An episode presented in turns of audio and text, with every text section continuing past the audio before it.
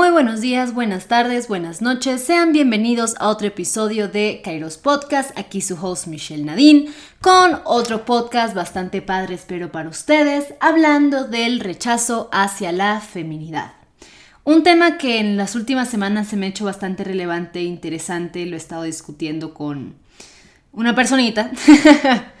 y creo que es un tema, la verdad, bastante interesante de, de abordar, respectivamente, ya que en los últimos años no hemos hablado mucho de las luchas feministas, por ejemplo aquí en, este podcast, pero también creo que ha, habido también una, un resurgimiento de también lo que se entiende como la feminidad, lo cual creo que también es bastante interesante para las pláticas del feminismo y más allá del feminismo para pláticas sociales en general de interacciones entre los unos con los otros y también pues para con nosotros mismos.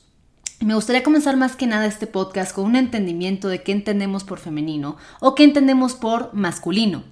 Lo más interesante es que justamente leyendo, eh, hay algo que se llama, o que ya muchos de ustedes han escuchado el término, que es energía masculina y energía femenina. Eh, ya si creen ustedes en las energías o no, pues eso sí se los dejo pues a su criterio propio. Pero más allá de hablar de energías, vamos a hablar como de características, de hábitos, de, eh, sí, conductas que prácticamente se relacionan con energías masculinas o femeninas. Y hay que entender que energías masculinas o femeninas o la masculinidad y la feminidad no necesariamente tener que, tienen que ver con una cuestión de sexo, si quieren verlo así, una cuestión más eh, dirigida hacia el género lo cual también deja bastantes pues, cuestiones a, discutir, ¿no? Porque también hay personas, o idealmente eh, debería existir un equilibrio entre las energías masculinas y femeninas. Es decir, que una persona puede tener tanto energía masculina como energía femenina, que sería el caso ideal, pero siempre nos vamos a identificar más con una que con otra. Incluso se puede decir hacia las personas que pues se consideran que no tienen un género o sexo pues definido en este caso, ¿no? Pero siempre hay pues eh, hábitos con los que nos relacionamos más los unos para con los otros. Y quiero que ahorita cuando se los exponga, pues también entiendan que no lo digo desde ningún tipo de, de, crítica, por así decirlo, a lo que se entiende socialmente como masculino, como femenino, sino como para exponer qué se entiende a gran escala por... Eh, estos hábitos o conductas que tiene el ser humano dirigido a lo masculino y lo femenino. Otra vez, sé que lo he estado mencionando ya como 80 veces, casi que hace el podcast como un shot por cada vez que menciona masculino y femenino. Por si lo quieren hacer, pónganlo desde el inicio y ya estarían pedos para esta parte del, del podcast. Eh, pero me gustaría ya ir comenzando con esta introducción, ¿no? Porque, en primer lugar, quisiera comenzar con lo que se entiende por energía masculina. ¿Vale? Que ojo, también las mujeres eh, pueden tener ese tipo de características, ¿no? Por ejemplo, ser disciplinada, disciplinado, ambicioso, ambiciosa, esta idea de tomar iniciativa, trabajar duro o tener un carácter fuerte, como lo que se dice, depender casi casi que de los logros individuales, ¿no? Enfocarse hecho más en el resultado que en el proceso.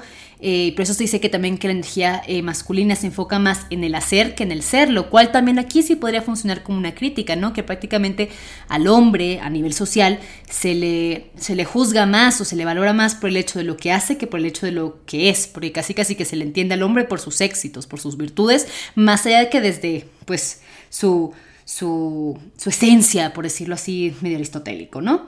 También la energía masculina se refiere a ser fuerte, eh, ser fuertes desde principios de autonomía, es decir, no depender de nadie más que de ellos mismos, por así decirlo, decir que pues, son autosuficientes. Ojo, no que las mujeres no lo sean, sino que eso es una característica que se relaciona a la energía masculina, que también tenemos todos, ¿no? Y también presentarse hasta cierto punto como imperturbable. Hasta acá tenemos las cuestiones de energía masculina.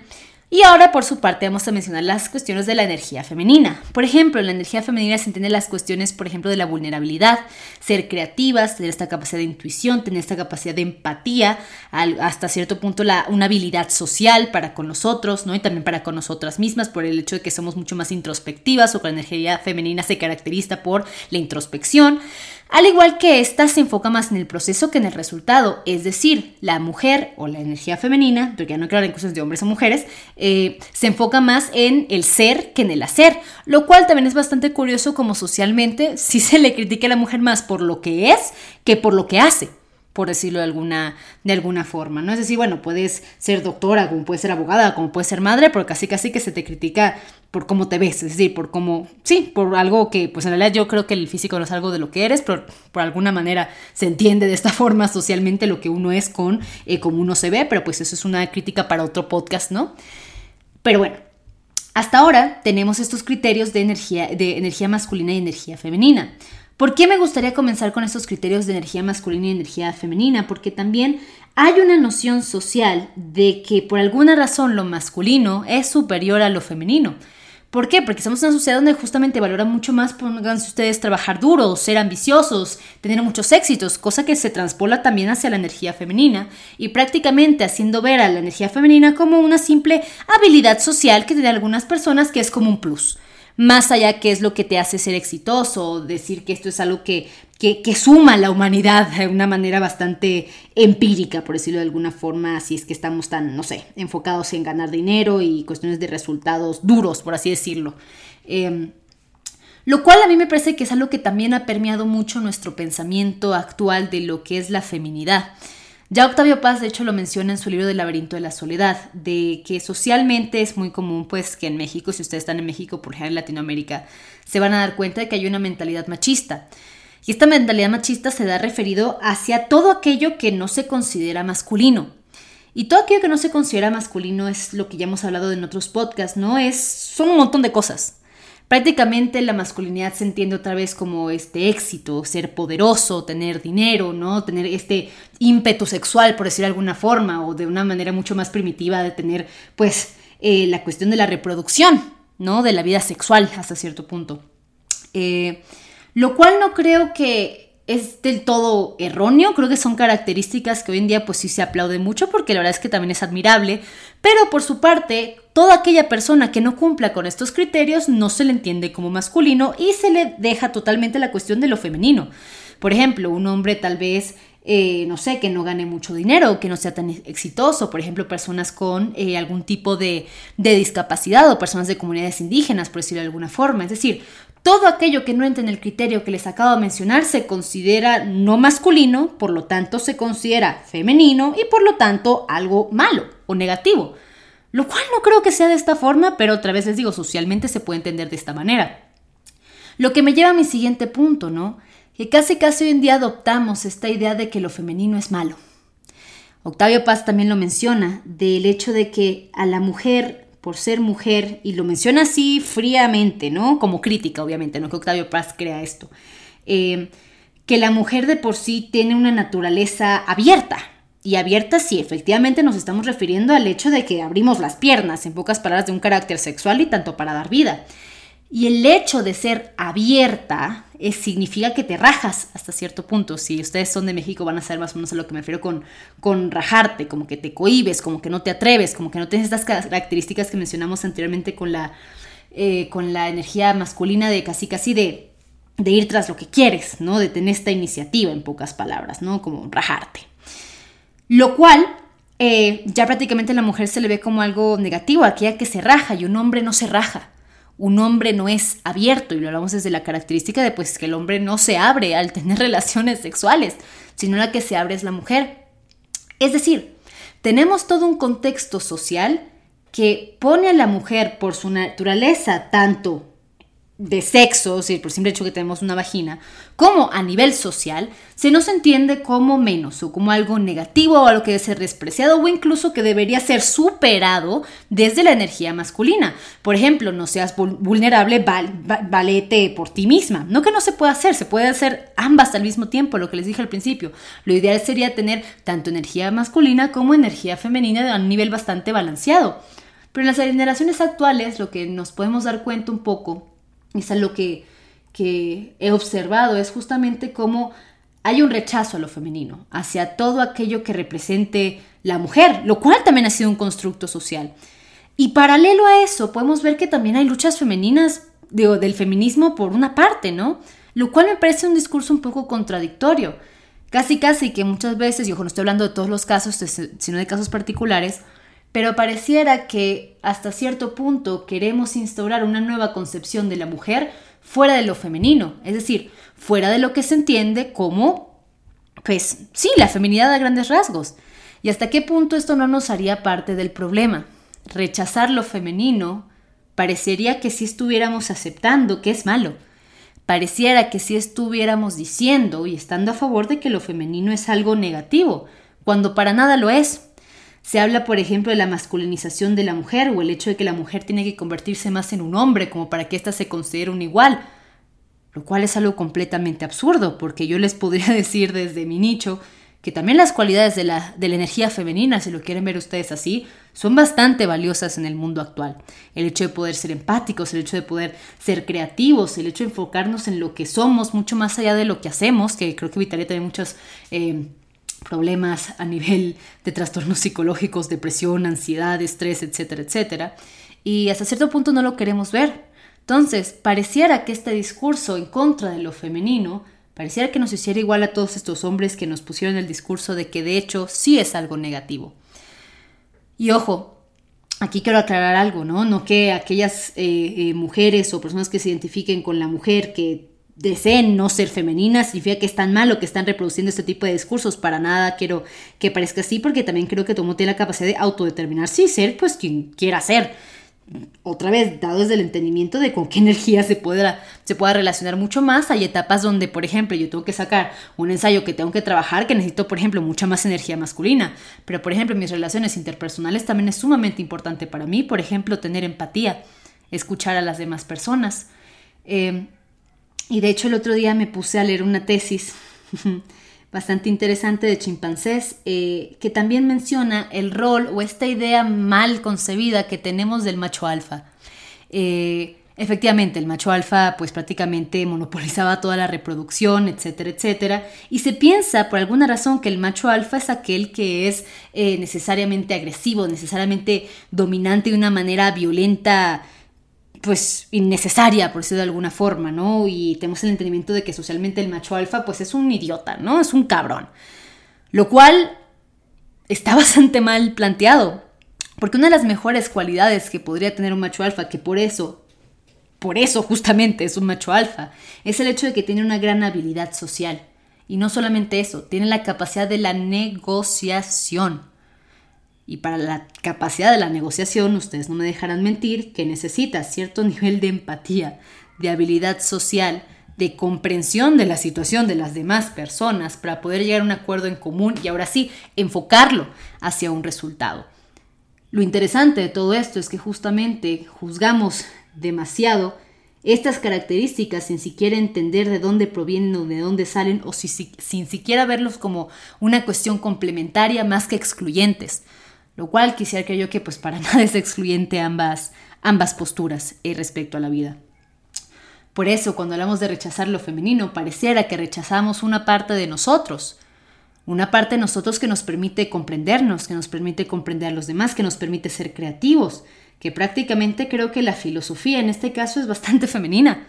Eh, la psicología a su vez también lo es, el derecho incluso, la cuestión de llegar a acuerdos en común. Claro que necesitas ser tajante, claro que también necesitas disciplina. Y tampoco me gustaría ponerle como una cuestión de energía femenina o masculina necesariamente al cierto tipo de carreras porque Todas las carreras necesitan ambas, pero sí podemos ver como en ciertas situaciones unas, nos unas características nos convienen mucho más que otras. ¿Por qué? Por el simple hecho de que somos seres adaptativos y necesitamos tener la mayor cantidad de habilidades, estrategias, por así decirlo, virtudes, si lo quieren ver así, para poder lidiar con la vida e incluso para con, con nosotros mismos, que es lo, eh, lo mejor que veo yo. Y no solamente es que hablar de esto de una manera teórica, incluso yo hace unos, un año creo yo, empecé a meterme con todo esto de la energía masculina y femenina y de hecho me di cuenta que, que me faltaba mucha energía femenina y lo podemos ver por ejemplo en cuestiones como de que no me dejaba ayudar. Así de simple. Yo puedo sola y nadie me tiene que ayudar por ejemplo con las bolsas del súper. Eh, porque incluso en mi cabeza podía pensar, pues, si lo puedo hacer yo, porque le pediría a alguien más usarlo? Esta cuestión de, de no ser casi, casi que, que, vulnerable o permitirme que los demás también me ayudaran porque pues, significa, significaba que yo no podía. Y para nada es el caso. El otro día lo estaba hablando con, con una persona, ¿no? El hecho de que me ayudes no significa que no puedo, sino que pues preferiría que lo hiciera alguien más. Un poco esta idea, ¿no? No es que yo no pueda abrirme la puerta del coche o la puerta de la, eh, de la casa o no es que yo no pueda subirme mis cosas del súper, pero pues, pues qué padre que lo hagan otras personas por mí. o sea, hasta cierto punto también yo vivir la feminidad también se ha, ha significado entenderme de una manera distinta y reapropiarme mucho más de, quién soy. Por ejemplo, el hecho de sentirme bien conmigo misma y con mi cuerpo. Eh, ya lo he hablado en otros, creo que TikToks o videos que he hecho, de justamente que antes me sentía muy incómoda con mi, con mi sexualidad, en el aspecto de que sentía que me sexualizaban todo el tiempo, por el hecho de, no sé, gente tener chichis, usar falda, algo que es completamente normal en, pues ya que pues mi sexo es, es femenino. Y lo quería rechazar, entonces me vestía de una manera distinta justamente para no sentirme de esta manera, casi casi que la sociedad usando mi feminidad en mi contra, en vez de lo hablamos en cuestiones de empoderamiento, pero a mí me gustaría decir más que empoderamiento, una cuestión de, de seguridad y confianza interior que tiene que ver más con mi físico que con, digo, más, más con mi, mi personalidad, o sea, mi, mi, mi, autoestima que con mi físico, de cómo yo me comprendo, de cómo yo me vivo, de cómo yo me siento conmigo misma, porque también el cuerpo es una forma de expresión y ahí también está una capacidad eh, creativa bastante interesante. Entonces también vi en esta época que me empezaba a vestir distinto, incluso dije, pero justamente si yo me siento, no sé, por ejemplo, yo, yo, yo en mi cuerpo, más cómoda con faldas, con vestidos, viéndome femenina, ¿por qué? Porque socialmente, lastimosamente, estamos en una sociedad donde acosan, pues tengo que, que taparme o tengo que dejar de sentirme cómoda conmigo como para que me acepten o incluso que me tomen en serio lo cual es algo completamente absurdo también, porque repito, son estas mentalidades que hacen creer que son excluyentes, por ejemplo, el hecho de que estudio filosofía y estoy en cuestiones intelectuales, si lo quieren ver así, con el hecho de tener un, a mi parecer, ¿no? un bonito físico. Y justamente viviéndome, empezando a experimentar mi feminidad, también mejoré muchísimo las cuestiones de mi autoestima e incluso cómo me relacionaba con las, con las demás personas, por ejemplo, a la hora de, de de deitear o, volver a, la vida amorosa, eh, tan fácil como dejarme consentir, dejar que me chulearan, o sea, dejarlo hasta tan sencillo como decir dejar que paguen la cuenta. Eh, otra vez, no quiero empezar un discurso, es que ¿quién debe pagar la cuenta? Los hombres, las mujeres, etcétera. Pero el hecho de, dejarte eh, querer, en pocas palabras, ¿no? Dejarte que hagan las cosas por ti, pero incluso lo, puedo, lo podía ver mucho con, con relaciones tanto exageraciones mías como de, de, otras amistades también, ¿no? De que justamente como muchas veces también nos ponemos en un rol más dador, eh, más allá de, recibir, y el amor es ambas cosas, es tanto dar como recibir. Se siente muy lindo dar, pero también se siente muy lindo, pues, pues que te den con el albur, claro que sí. pero ya no, no me cancelen. Eh, pero justamente es bastante interesante cómo incluso reapropiarnos de la energía que también nos hace sentir más cómodos, también cambia la manera en la que nos sentimos con nosotros mismos, o mínimo así fue para mí. Entonces, hay veces que nos podemos sentir con mayor energía masculina o con mayor energía femenina. La cuestión es también ser leal a lo que somos y no sentir que tomamos cierto tipo de aptitudes por una cuestión de presión social o incluso el poder quitarnos estas concepciones erradas, a mi parecer, que tenemos de lo que somos de una manera tan sesgada, tan limitada, a que si soy esto, necesariamente me puse de la otra forma, por ejemplo, no puedo ser fuerte y al mismo tiempo llorar y ser vulnerable, pues pareciera que hasta cierto punto la disyuntiva entre energía masculina y femenina pareciera una negación de humanidad total, porque seguimos siendo humanos. O sea, ser humanos es todo el complemento a lo que les he estado mencionando. No solamente unas características, porque socialmente son más eh, valiosas que otras. Por eso creo que la feminidad, en este caso, hasta cierto punto es un acto de rebelión y apropiarte eh, de ella, tanto hombres como mujeres o incluso las personas que se consideren que no, no van, creo que son queer, ¿no? Que no van como ni uno ni el otro, ¿no? Pero apropiarnos de estas características también habla de qué? De una cuestión de humanidad, si se dan cuenta, me parece la energía femenina tiene que ver mucho con el hecho de ser humanos. Eh, no es que la energía masculina no, pero a mi parecer la energía masculina es mucho más individualista, lo cual creo que sobra hoy en día. Mientras que la energía femenina también es mucho de la cuestión grupal, de la cuestión colectiva, de estar los unos con los otros. Pero primero para estar los unos con los otros también debemos estar con nosotros. Y también el estar con nosotros nos permite que un mejor ejercimiento de nuestra individualidad a nivel laboral, a nivel eh, profesional, a nivel académico, etcétera, etcétera. Por eso creo otra vez que este podcast se me hizo bastante interesante, lo estaba pensando hoy, como una especie de reflexión y también eh, crítica a las concepciones que tenemos de si quieren, no tanto de sexo, hombre, mujer, feminismo, etcétera, etcétera, porque no quiero hablar de eso, sino también por cómo nos entendemos, las características que más valoramos en nosotros, como las que también valoramos en las otras personas, como una idea de, replanteamiento, eh, de también qué características me gustaría adoptar, Por ejemplo, a mí, me, a mí en esa época me hubiera encantado adoptar la característica, pónganse ustedes, no sé, de, bueno, hace unos años, ¿no? Como por ejemplo de tener un interés genuino por las demás personas. A mí me costaba muchísimo tener un interés por otra persona que no fuera yo. Y dando clases justamente me di cuenta de que las otras personas pues me aportan muchísimo, o sea, más incluso de lo que yo podía creer, escuchándolas, viviéndolas, que casi casi que fue natural en mí preocuparme por los otros. Eh, y me ayudó, claro que también muchísimo para relacionarme con las demás personas. Y pues nada, eh, quería estar en esta reflexión, no tengo nada escrito, literal, todo esto ha sido improvisado, pero estaba muy inspirada últimamente, no les voy a mentir. Eh, pero sí, eh, básicamente eso trataba el podcast del día de hoy y espero que lo tomen como una reflexión. También saben que pueden escribir acá abajito sus impresiones de energías femeninas o energías masculinas, independientemente si creen en energías masculinas o energías femeninas o la energía per se.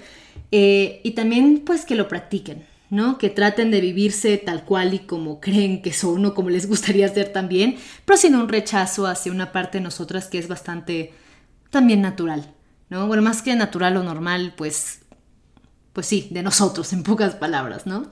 Entonces, pues espero que les haya gustado el podcast de hoy. Recuerden que pues doy clases y cursos de filosofía. Pueden irse al link de mi perfil en Instagram, arroba cafeidos, y me pueden mandar un mensajito. Y también pueden comprar mi nuevo libro de Por qué la vida y no mejor la muerte. Igualmente lo pueden encontrar así por Amazon. Y también les voy a dejar el link aquí abajo. Entonces espero que les haya gustado este, este eh, breve podcast del día de hoy. Ya sé que los hemos dejado un poquito abandonados, pero perdón, he estado bastante ocupada yo. Eh, por eso no hay video el día de hoy, pero pues sí, ahí está mi, sensual voz. Entonces, muchísimas gracias. Eh, compártanos si les, es que les gusta el, el podcast y pues nada, que tengan bonitos días, bonitas tardes y bonitas noches. Bye.